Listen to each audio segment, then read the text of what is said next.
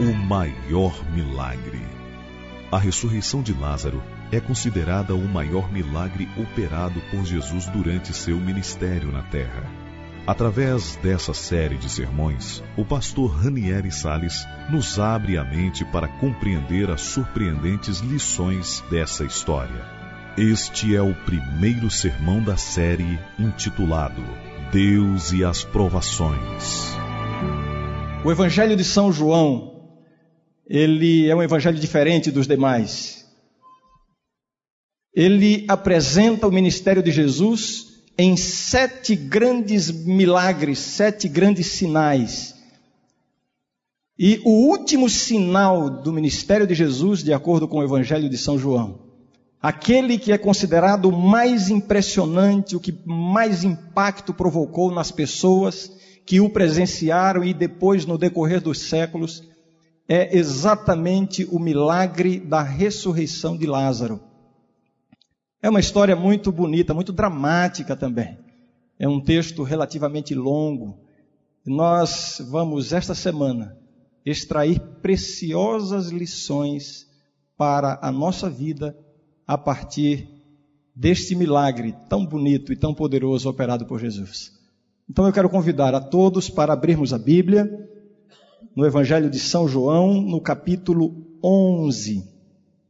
Você que está nos acompanhando aí numa igreja, num auditório, num pequeno grupo, talvez em sua própria casa ou na casa de um amigo, pegue a sua Bíblia agora, abra a palavra de Deus no Evangelho de São João, capítulo 11. Como eu disse, uma história que apresenta detalhes interessantes, um verdadeiro drama e com lições muito poderosas para a nossa vida.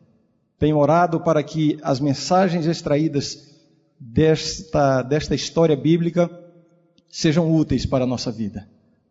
Vamos relembrar como foi a história? Vamos relembrar, imagino que a maioria dos que estão nos assistindo agora conhecem a história, mas vamos relembrar como foi que se deu essa história. A ressurreição de Lázaro era uma família muito especial para Jesus. Uma família composta por três pessoas: Lázaro e as suas duas irmãs, Marta e Maria. E essa era uma família especial para Jesus, era uma família muito amada por Jesus. Para que vocês tenham uma ideia de como Jesus tinha uma proximidade singular com esta família, toda vez que Jesus ia por Betânia, a cidade ou a aldeia onde morava esta família, Jesus se hospedava na casa deles. E a gente sabe que quando alguém tem o hábito de se hospedar na casa de outra pessoa é porque existe identidade, identificação, existe amizade, existe proximidade. Portanto, uma família privilegiada, uma família que tinha esta oportunidade de, vez em quando, receber a presença de Jesus na sua casa. Muito bem. Jesus estava distante dali de Betânia. Vamos ler um trecho dessa história e vamos ver que mensagem Deus tem para nós neste momento? São João, capítulo 11. Vamos ler os primeiros versos. Diz assim: Estava enfermo Lázaro de Betânia, da aldeia de Maria e de sua irmã Marta. Esta Maria, cujo irmão Lázaro estava enfermo, era a mesma que ungiu com bálsamo o Senhor e lhe enxugou os pés com os seus cabelos. Mandaram, pois, as irmãs de Lázaro dizer a Jesus: Senhor, está enfermo aquele a quem amas. Ao receber a notícia, Jesus disse Jesus: Esta enfermidade não é para a morte, e sim para a glória de Deus, a fim de que o Filho de Deus seja por ela glorificado. O verso 5 diz assim: Ora, amava Jesus a Marta e a sua irmã e a Lázaro. Vamos pular para os versos 14 e 15 agora. Então Jesus lhe disse claramente: Lázaro morreu, e por vossa causa me alegro de que lá não estivesse, para que possais crer. Muito bem. Um detalhe que na verdade não é um detalhe, é claro que isso estava, foi intencionado por Deus. Uma família passou por uma tremenda provação, sofrendo, angustiada, e dentro deste contexto, Jesus não foi atender conforme elas queriam, Jesus não atendeu ao pedido conforme, conforme elas esperavam, e está inserido aí nesse contexto a declaração: ora, amava Jesus a Marta e a sua irmã e a Lázaro. Se Jesus de fato amava esta família, a grande pergunta é por que Jesus permitiu tamanho sofrimento?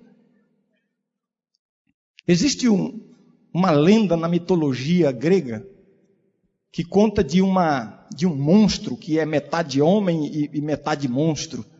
E este monstro se camuflava pelos caminhos e surpreendia os andarilhos Pessoas que iam sozinhas pelos caminhos afastados, o monstro pulava na frente e a pessoa não tinha para onde fugir. E então este monstro dizia assim: Responda-me ou eu te devoro. E a mitologia conta que este monstro é, apresentava ali algumas charadas, alguns enigmas, e se a pessoa não respondesse, era imediatamente devorada. Uma dessas charadas que está na mitologia é aquela: é, o que é o que é que de manhã como é? De manhã anda com quatro pernas, à tarde com duas e à noite com três. Vocês sabem do que eu estou falando? Todo mundo sabe? Se não soubesse, seria devorado agora, né? O ser humano, de manhã, está aprendendo a andar na, na, manhã da sua vida, né, engatinhando, depois na maturidade sobre duas pernas, e na velhice andando apoiado numa bengala. É uma, é, é uma lenda, isso é um mito. Mas este mito, esta lenda, retrata uma experiência humana. Existem perguntas, questões que às vezes vêm à nossa mente, ao nosso coração, que parece que querem nos devorar. E uma dessas questões é: por que Deus permite o sofrimento? E eu quero me, me aprofundar um pouquinho mais. Não é somente porque Deus permite sofrimento no mundo, mas porque às vezes Deus não evita que os seus filhos mais amados passem por tribulações. Eu tenho a impressão que todos nós, em algum momento da nossa vida, um dia já perguntamos isso, Senhor, por quê? Senhor, onde estavas quando me aconteceu essa tragédia? Senhor, por que eu estou passando por esse problema? A história da, do, da mitologia grega conta que um dia este monstro atacou um andarilho, ele fez o primeiro enigma e o, e o cidadão ali então respondeu corretamente. E fez a segunda pergunta e a, a pessoa respondeu. E a terceira e a quarta, e quanto mais perguntava, vinham as respostas. E então o monstro se sentiu desconcertado e ficou desesperado, totalmente abalado e saiu dali no seu desespero, se lançou num precipício e morreu e nunca mais incomodou ninguém. Que história, não? Isso nos ensina também uma coisa que essas perguntas que às vezes nos devoram, que às vezes incomodam, né? Por que, Senhor? Por que não fizeste nada? Onde estavas? Elas mesmas, essas perguntas, podem ser também devoradas quando nós encontramos as respostas certas. E eu quero convidar vocês, você, a todos, a buscarmos agora a resposta ou as respostas a essa pergunta. Por que nem sempre Deus evita que os seus filhos sofram? E a primeira resposta que nós encontramos e podemos extrair, isso, está, isso está, é uma inferência aqui do texto, o verso 3 diz assim: Mandaram, pois, as irmãs de Lázaro dizer a Jesus: Senhor, está enfermo aquele a quem amas. Vejam, a primeira resposta que eu quero apresentar aqui, por que às vezes Deus permite que seus filhos sofram? Sabem por quê? Em primeiro lugar, porque Deus nunca prometeu que vai nos livrar de todos os sofrimentos aqui nesta terra. Porque Deus nem sempre evita o sofrimento, porque Ele nunca prometeu isso. E parece que Marta e Maria sabiam disso, que O argumento que elas usam aqui não é Senhor, o Senhor disse que se a gente precisasse. Lembra que uma vez o Senhor prometeu que se acontecesse algum problema o Senhor iria resolver? Elas não tinham esse argumento, Jesus jamais prometeu isso. O único argumento que elas tinham era apelar para o amor de Jesus. Nem sempre Deus evita o sofrimento dos seus filhos, porque ele não prometeu isso. Existe um salmo que diz assim: Deus é o nosso, o nosso refúgio e fortaleza, socorro bem presente nas tribulações. Vejam, o texto da Bíblia não está dizendo que Deus é o socorro para nos livrar das tribulações. Não. O texto está dizendo que Deus é o nosso socorro presente nas tribulações. Ah, mas como é possível uma pessoa que serve a Deus, uma pessoa que vive para Deus, passar por tribulações? Olhe para a Bíblia. Enquanto em um lado vemos Daniel sendo liberto, uma, uma libertação tremenda na cova dos leões, do outro lado vemos João Batista sendo decapitado. E logo João Batista, você se lembra quem foi João Batista? Foi aquele que o próprio Jesus disse: Olha, nascido de mulher não houve outro como João Batista. E João Batista, por causa da sua fé, foi preso, foi encarcerado injustamente. E havia quase que um movimento organizado para questionar e para indagar, mas afinal, quando será que Jesus vai lá libertar João? Todo mundo esperava por isso. E Jesus não foi. E as pessoas estavam esperando. Finalmente se espalhou a notícia: João foi decapitado na prisão. E que, de que forma ele foi? Ele foi morto. Não foi nem assim, levado para a praça pública para dar um testemunho da sua fé, nada disso. Foi, foi morto de uma maneira tola, por causa da vaidade de uma mulher desequilibrada, numa, numa festa cheia de orgias. E ali este homem de Deus foi decapitado. E aí vem a pergunta: onde estava Deus? Por que Deus permitiu isso? Por que às vezes Deus permite que seus filhos sofram? E esta, portanto, é a primeira resposta. Porque Ele não prometeu que vai nos livrar de todas as tribulações. Eu trabalhei algum tempo lá em Rondônia e fiz amizade com um casal muito especial, uma família muito querida. Eles tinham dois filhos, rapazes, muito envolvidos, uma família dedicada à igreja, dedicada a Deus. E depois dos filhos já grandes indo para o colégio, uma surpresa no lar nasceu uma menininha linda, uma princesa, uma, uma bonequinha. A alegria da família. Aquele casal não via outra coisa mais no mundo a não ser aquela menininha, loirinha, linda. Aos três anos de idade, garotinha, no domingo pela manhã, caiu na piscina, ninguém viu, ela morreu afogada. Que tragédia. Eu fui comunicado alguns minutos depois. Um quadro em que a gente não encontra explicação por quê. E quando eu viajei para atender a família, me aproximar, apenas me aproximar, porque não há muito o que dizer numa hora dessas.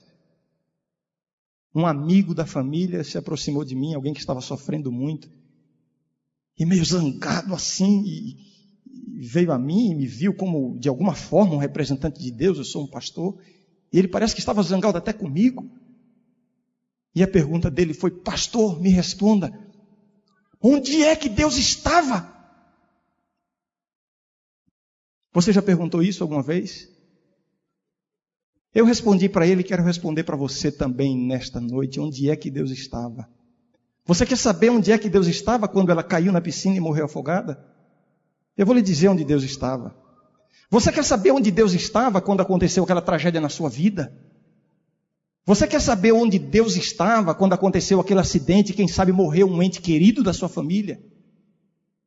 Você quer saber onde Deus estava quando um dia desses você descobriu que o seu filho, a quem você criou com tanto carinho, procurou dar a melhor educação, agora está envolvido com drogas? Você quer saber onde Deus estava quando você recebeu a notícia que a sua filha, a sua princesa, novinha, apareceu grávida? Resultado de uma aventura com um rapaz irresponsável por aí? Você quer saber onde Deus estava? Eu vou lhe dizer onde Deus estava. Deus estava exatamente no lugar onde sempre esteve e onde sempre estará. Deus estava no seu trono, controlando o universo e mantendo o domínio sobre todas as coisas. Não é porque acontecem tragédias que isso significa que Deus perdeu o controle. Deus não perde o controle da situação. Não é porque a provação vem à sua vida que Deus perdeu o controle. Não é porque aconteceram tragédias na sua vida que Deus perdeu o controle. Deus está lhe acompanhando de perto. Não pense que porque você está sendo acossado e, e, esmagado por uma prova, um problema, uma dificuldade, não pense que por isso Deus está longe de você.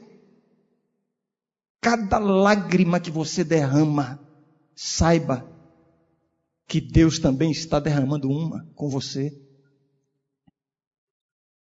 Agora, Deus não prometeu que vai nos livrar de todas as tribulações e de todas as provações.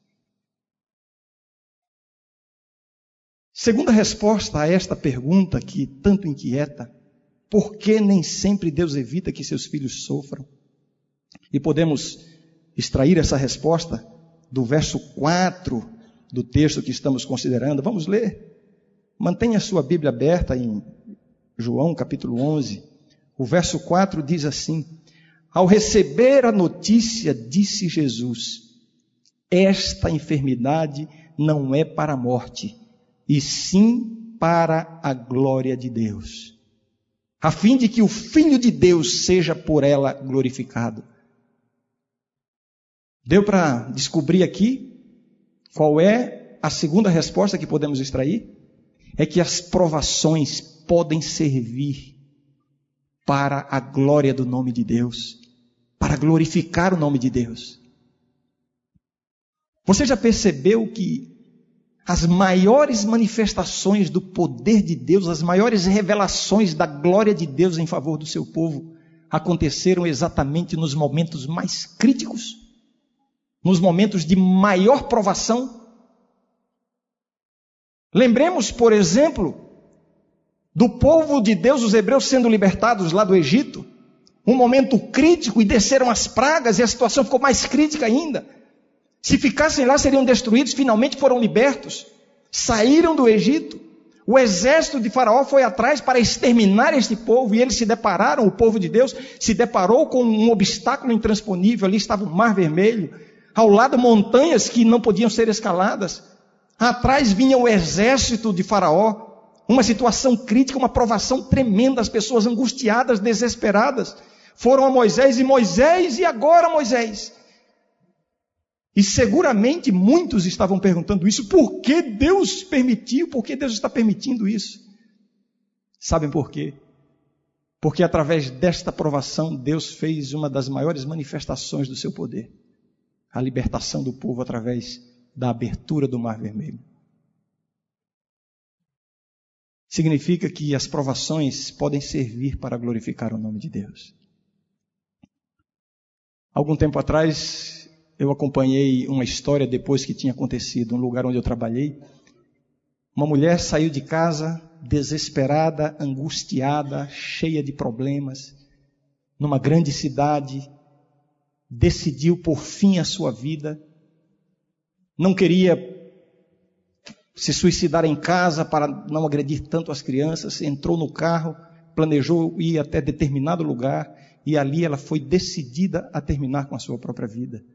Que angústia! Só quem está angustiado sabe o que significa esse sentimento. Só quem está enfrentando um problema maior do que as suas forças sabe o que significa desespero de alma. E enquanto ela estava dirigindo o seu carro para o local onde iria dar fim à sua vida, por força do hábito, ela ligou o rádio e por alguma razão foi sintonizado ali na Rádio Novo Tempo, uma rádio cristã. E enquanto ela se dirigia para por fim à sua vida, uma mensagem através do rádio, alguém que dizia assim: você está desesperado, você está angustiado, você está cheio de problemas. Jesus ama você. Não se desespere. Não perca as esperanças, não desista. Deus vai lhe dar uma nova chance. Vá a Jesus. E ela ouviu a voz de Deus ali, não havia como não ser para ela. E por uma dessas que alguns chamam de coincidência, ela passou em frente a uma escola adventista e, e, e, na hora que passou a vinheta da rádio, identificando que rádio era, ela viu logo, a logomarca da rádio. Isso foi na cidade de Curitiba, alguns anos atrás. E ela olhou para, o muro da escola, parou o carro, foi lá e perguntou que rádio era essa, pegou o telefone, fez o contato e Resumindo a história, ela conheceu a Jesus Cristo. E Jesus trouxe paz, trouxe tranquilidade, e ela agora começou uma nova vida com Cristo. Eu pergunto, aquela provação, aquele desespero, aquela angústia serviu para quê? Finalmente serviu para glorificar o nome de Deus. Porque Deus manifesta a sua glória nos momentos de maior crise humana. A terceira razão pela qual podemos encontrar uma resposta a essa pergunta: por que Deus não evita que seus filhos sofram? Vamos ler o verso 15, está muito clara aí essa resposta. O verso 15 diz assim: E por vossa causa, vejam, isso aqui chama minha atenção. No momento de crise, no momento de sofrimento, no momento de desespero, não havia tempo a esperar. Diz assim, verso 15: e por vossa causa me alegro de que lá não estivesse. Como pode Jesus se alegrar diante de uma situação de crise, de um filho seu, de uma filha sua? Mas aí ele explica por que ele estava se alegrando com aquela crise, com aquela provação. Ele diz: para que possais crer. Porque nem sempre Deus evita as provações. Sabe por quê? Escute o que eu vou falar aqui agora. Abra a sua mente, o seu coração, se possível, decore essas palavras. Essas palavras, essa, essa informação tem me ajudado imensamente em minha vida. E pode ajudar você também. As palavras são as seguintes: as provações são um instrumento de Deus para a salvação dos seus filhos. Não quero dizer com isso que é Deus quem provoca as situações ruins da vida. Não é Deus quem provoca as tragédias, o pecado, o sofrimento, a maldade. Isso é obra do diabo. Mas Deus, em seu infinito poder, em sua infinita sabedoria, Deus consegue transformar as provações num meio de salvação. É através das provações que Deus fortalece a nossa fé. Se você quer ter uma vida tranquila, se você quer viver bem, se você não quer, não quer ter problema nenhum, se você não quer ser provado, então se prepare para ter uma vida com uma fé fracassada. Porque são as provações que fortalecem a nossa fé. E mais uma vez eu os convido, Olhe para a Bíblia. Veja a vida dos grandes homens e mulheres de Deus, os grandes homens de fé, que você vai perceber que foram justamente as pessoas que passaram pela, pelas maiores provações que o ser humano pode passar. Lembre de Jó, lembre do próprio Moisés, lembre de Isaías, Jeremias, lembre de Abraão, o pai da fé. O que foi que aconteceu na vida de Abraão para que finalmente ele, ele fosse tido como o pai da fé, o modelo de fé? O que foi que aconteceu que, que habilitou Abraão a ter esta, este status diante de Deus e das pessoas?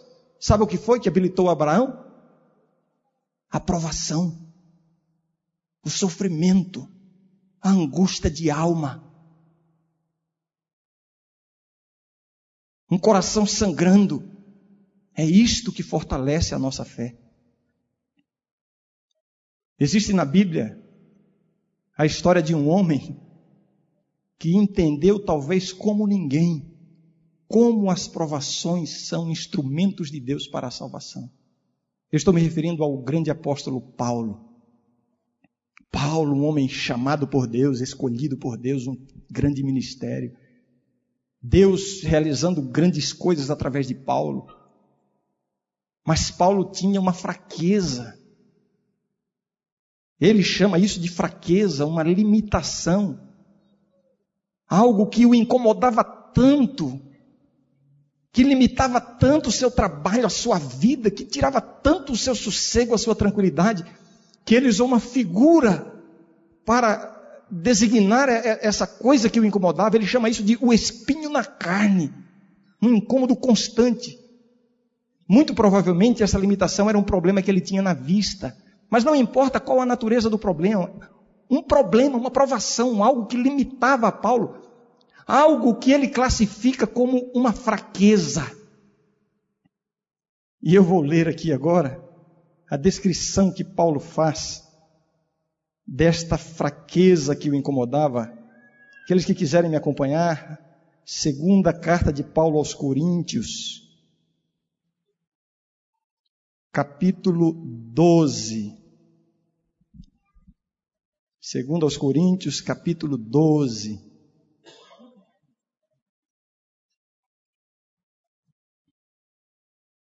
A partir do verso 7. Que coisa impressionante. Diz assim, segundo aos Coríntios, capítulo 12, a partir do verso 7 e para que não me ensoberbecesse com a grandeza das revelações, foi-me posto um espinho na carne, mensageiro de Satanás para me esbofetear a fim de que não me exalte. Por causa disso, três vezes pedi ao Senhor que o afastasse de mim. Olhem para mim agora. Olha aqui para mim. Paulo com uma fraqueza, Paulo com um problema, com uma provação, com uma dificuldade, uma limitação. E o que ele fez? Ele fez o que todos nós fazemos. Vamos a Deus. Ele foi a Deus. E ele orou com fé, perseverantemente, persistentemente. Três vezes ele foi a Deus: Senhor, tira de mim esse sofrimento. Senhor, me livra, me livra desse problema, me liberta dessa situação. Quantas vezes eu e você temos orado assim? É possível que você que esteja me ouvindo agora e me vendo, é possível que você esteja clamando a Deus, é possível que o seu coração esteja despedaçado. E você está clamando a Deus para libertar você de uma provação especial que está tirando a sua, a sua paz, tirando a sua tranquilidade. É possível que você esteja lutando com Deus. E vem aqui a resposta de Deus. Verso 9 diz assim: Então ele me disse: A minha graça te basta. Porque o poder se aperfeiçoa na fraqueza. De boa vontade, pois, mais me gloriarei nas fraquezas, para que sobre mim repouse o poder de Cristo. E agora uma declaração que, se não tivermos uma, um conceito bíblico, se não tivermos uma experiência com Deus, é, é seria inacreditável é algo aparentemente insano, é algo que foge à compreensão humana. Essa declaração de Paulo, verso 10, ele diz assim: Pelo que sinto prazer nas fraquezas, nas injúrias, nas necessidades, nas perseguições, nas angústias por amor de Cristo, porque quando sou fraco, então é que sou forte. Se um estudioso, um profissional do comportamento humano, olhar uma declaração dessa, vai dizer: não, este homem tem um distúrbio de comportamento, ele é masoquista, ele sente prazer com o sofrimento. Mas ele não tinha um distúrbio, sabe o que, que ele tinha? Ele tinha uma experiência pessoal com Deus. Que homem é este que diante da fraqueza se alegra? Que homem é este que diante dos problemas se regozija? Que homem é este que louva a Deus pelas perseguições, pelo sofrimento? Que homem é esse que foi preso injustamente? Que homem é esse que foi apedrejado, que foi perseguido? E em todas essas coisas ele diz assim: sinto prazer nessas coisas. Paulo entendeu algo que nós precisamos entender. Paulo entendeu que as fraquezas humanas, e aqui ele classifica tudo como fraquezas, não é somente a sua limitação pessoal, o seu espinho na carne, mas aqui ele coloca as circunstâncias, as perseguições, as injúrias. Essas são as fraquezas da vida, as injustiças, as decepções. Essas são as fraquezas da nossa vida. A traição. Oh, como é difícil ser, suportar a dor de uma traição. Oh, como é difícil suportar a perda de um filho, o abandono de um ente querido. Essas coisas da vida, Paulo classifica-as todas como sendo fraquezas. E ele diz: Eu me alegro com essas fraquezas, porque ele entendeu que o poder de Deus se manifesta nessas fraquezas. Que homem é esse? Tem que ter uma experiência com Deus. Então, eu creio que já temos as respostas à nossa pergunta inicial.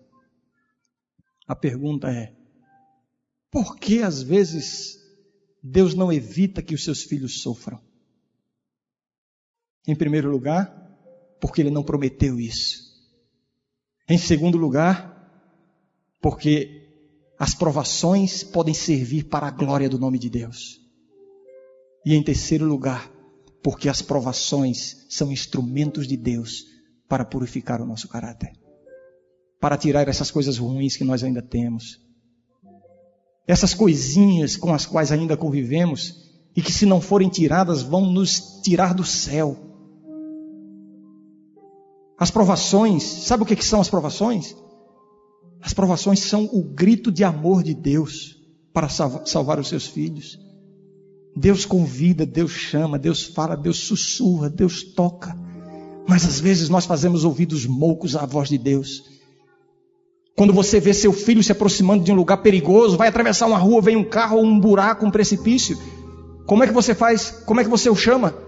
Você grita. As provações são o grito de Deus para salvar você.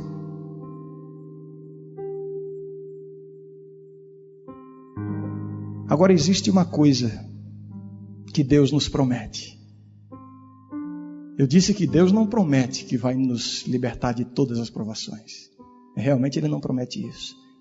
Mas existe uma coisa que Deus promete e que pode ser desfrutado e experimentado aqui nesta vida. Sabe o que é? Eu vou ler o último texto da Bíblia. E vamos ver o que é que Deus promete para nós, ainda no Evangelho de São João, onde está o nosso texto inicial. Vá para o capítulo 14 agora. Capítulo 14.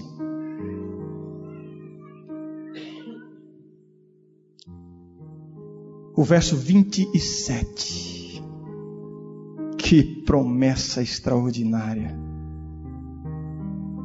Jesus diz assim.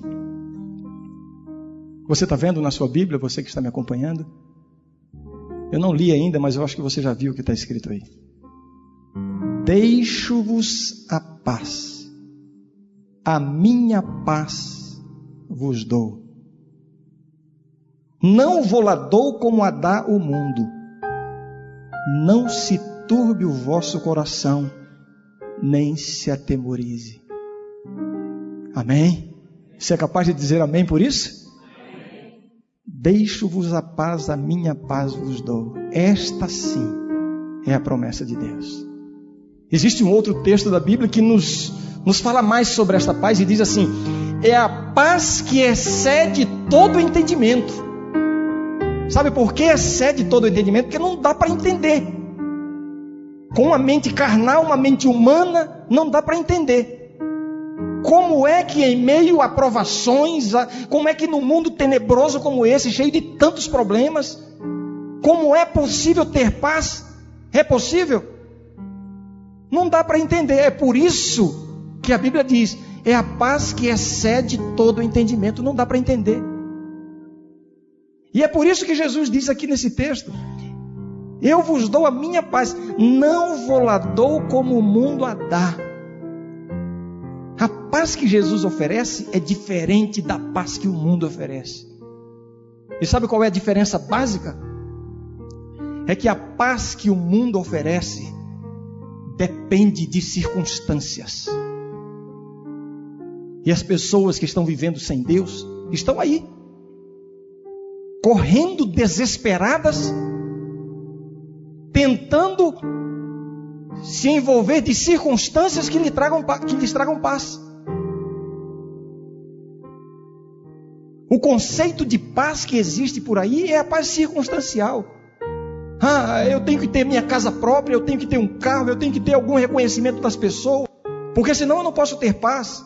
Tenho que ter saúde, eu tenho que ter isso, tenho que ter aquilo, tenho que fazer isso, meus planos, meus projetos, meus alvos, meus ideais.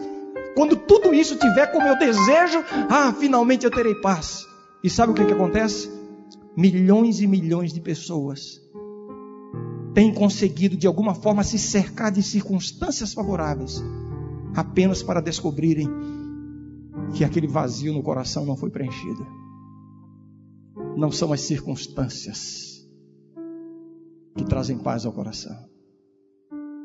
Da mesma forma, não são as circunstâncias desfavoráveis que tiram a paz do coração. Porque a paz que Jesus oferece é uma paz que não depende de circunstâncias. É uma paz que depende de estarmos com Cristo. Essa é a paz. A paz de estarmos com Jesus. Eu e você conhecemos pessoas que parece que tem tudo na vida tem um bom emprego, uma família bonita, tem um carro, uma casa, saúde e são profundamente infelizes. Você é capaz de lembrar de algumas pessoas assim? A televisão mostra isso todos os dias. Eu e você também conhecemos pessoas que mal têm o que comer, às vezes nem têm o que comer. Pessoas que nem têm o que vestir direito, pessoas que estão desempregadas, doentes, sofrendo e que por alguma razão transpiram uma tranquilidade, uma paz. Sabe o que é isso? É a paz que Jesus oferece.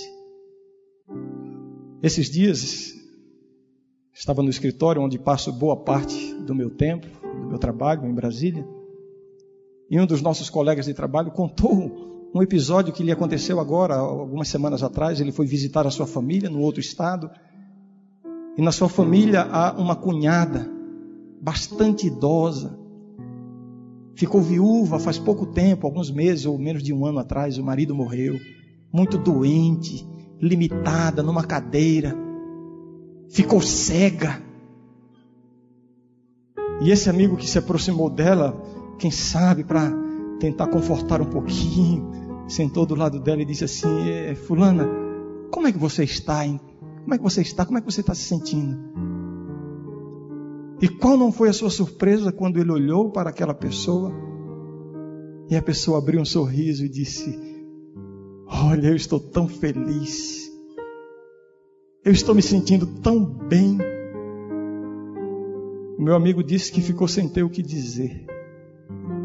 Você sabe o que é isso? Sabe o que é isso? Esta é a paz que Jesus oferece. Marta e Maria, angustiadas, esperando o socorro de Jesus, pois Jesus lhes estava oferecendo algo muito melhor, muito maior do que só aquilo que elas estavam pedindo. Elas estavam pedindo muito pouco, elas, elas estavam pedindo para Deus libertá-las de um sofrimento. Ora, que coisa pequena, Deus faz muito mais. Deixo-vos a minha paz. Tem alguém aqui nesta noite que está passando por uma tribulação e está pensando assim: já passei tantas tribulações, quanto eu já sofri em minha vida. Eu quero lhe dizer uma coisa: é preciso confiar em Deus. E Jesus está oferecendo paz. Eu vou convidar a Laura, uma jovem extremamente talentosa, me deu a alegria de aceitar o meu convite para estar conosco durante essa semana. E nós combinamos uma coisa. Nós combinamos que ela vai pregar esse sermão todinho de novo. Vocês ouviram com a minha voz, agora vocês vão ouvir com a voz da Laura. E no, no sermão que ela vai cantar, ela vai dizer: é preciso confiar em Deus. Se você não ouviu nada do que eu preguei, ouça essa canção que Deus vai falar ao seu coração. Mas eu quero que antes de ela começar a cantar, eu quero perguntar: quem é aqui nesta noite que está sentindo falta de paz em seu coração, em sua vida, em sua família e quer experimentar essa paz agora?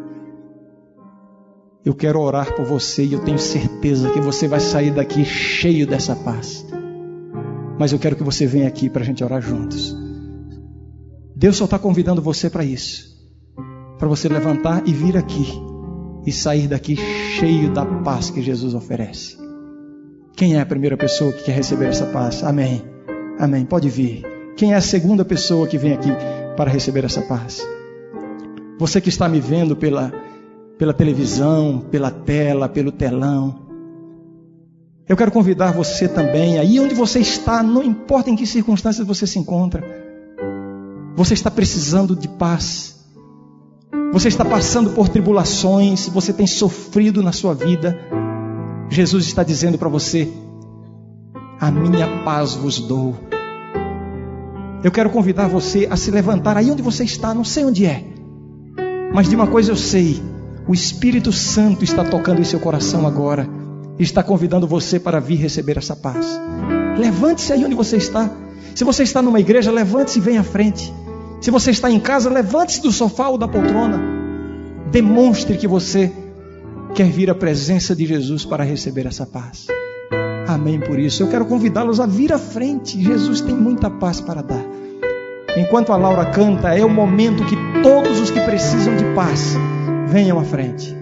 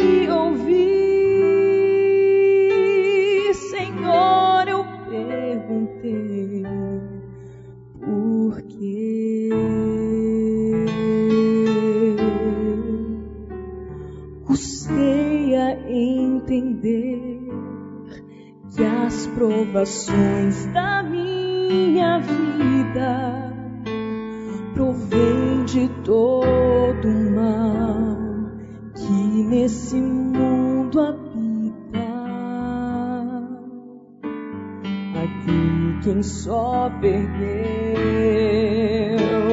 quem sabe só ganhou.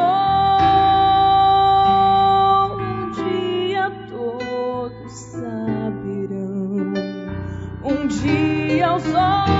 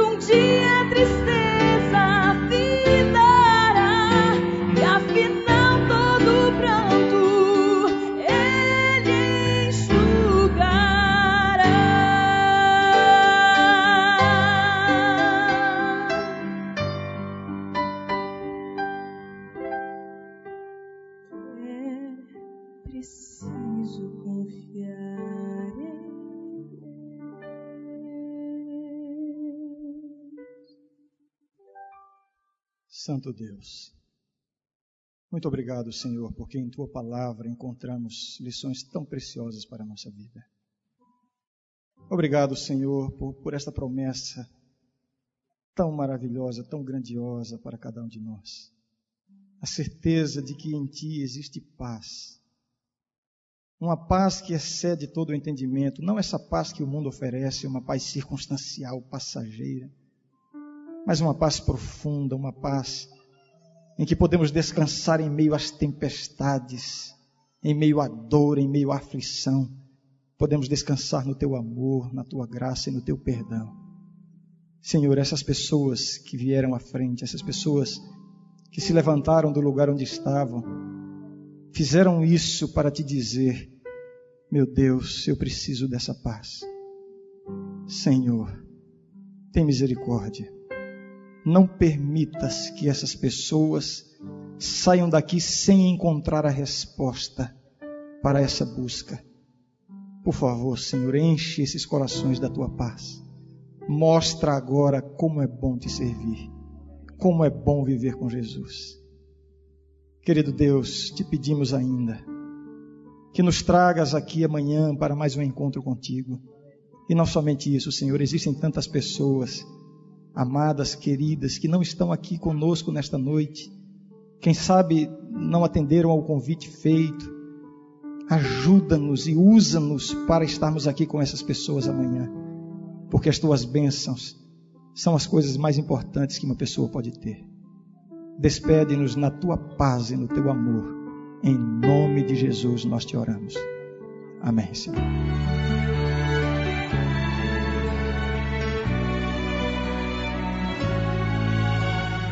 Este sermão que você acabou de ouvir faz parte da série O Maior Milagre, do pastor Ranieri Sales. A série completa está disponível no site www.audioesperança.com.